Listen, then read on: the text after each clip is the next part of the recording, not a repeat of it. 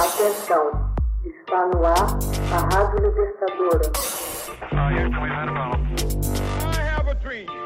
Começa agora o Hoje na História de Ópera Mundi.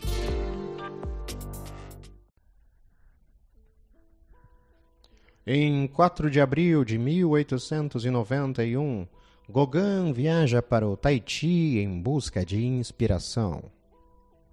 Em 4 de abril de 1891, o pintor Paul Gauguin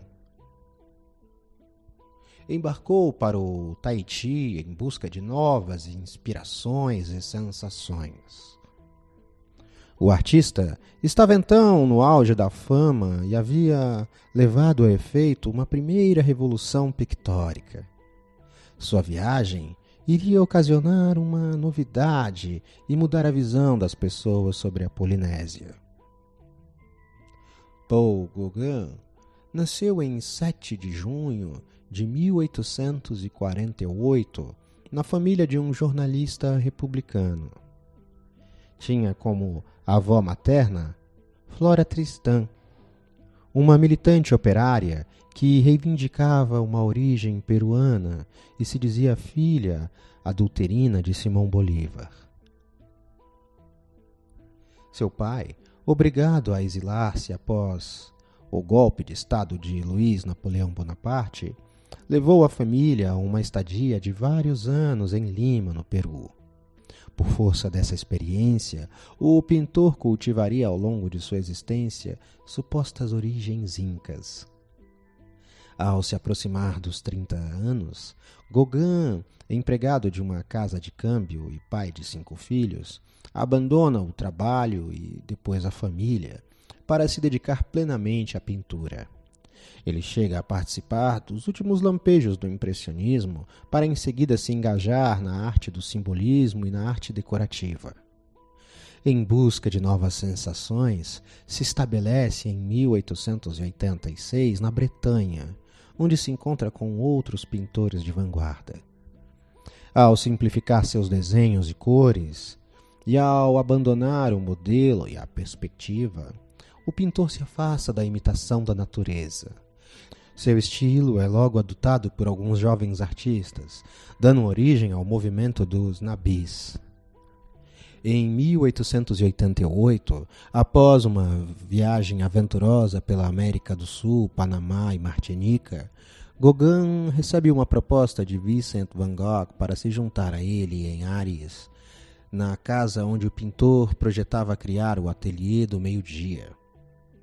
O encontro viria a ser pontilhado de brigas a ponto de Van Gogh, num momento de desespero, cortar o lóbulo da própria orelha. De volta a Paris, Gauguin aproveita a venda de algumas telas para organizar sua viagem ao Tahiti. Próximo do simbolismo, põe em prática, à sua maneira, um célebre poema deste movimento artístico. A carne, desgraçadamente, está triste, e eu já li todos os livros. Fugir, ah, fugir! Sinto que os pássaros estão livres de estar entre a espuma desconhecida e os céus. Malarmé, brisa marinha. No Tahiti, colonizado há pouco tempo pela França, o pintor buscou, entre os indígenas maores, novas fontes de inspiração. Porém, a realidade trivial decepciona e ele regressa à Europa em julho de 1893. No entanto, dois anos mais tarde, ele retorna ao Tahiti e, em agosto de 1901, às Ilhas Marquesas ainda virgens e distantes da civilização ocidental.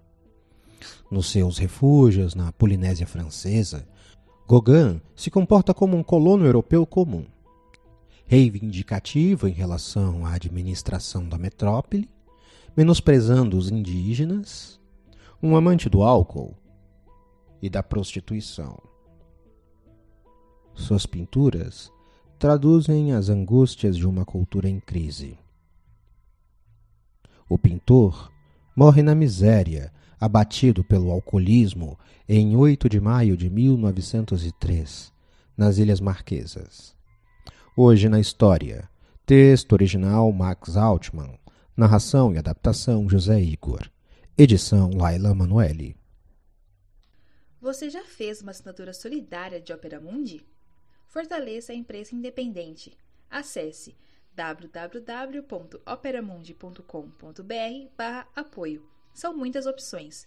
Você também pode fazer um Pix usando a chave apoie.operamundi.com.br. Obrigada!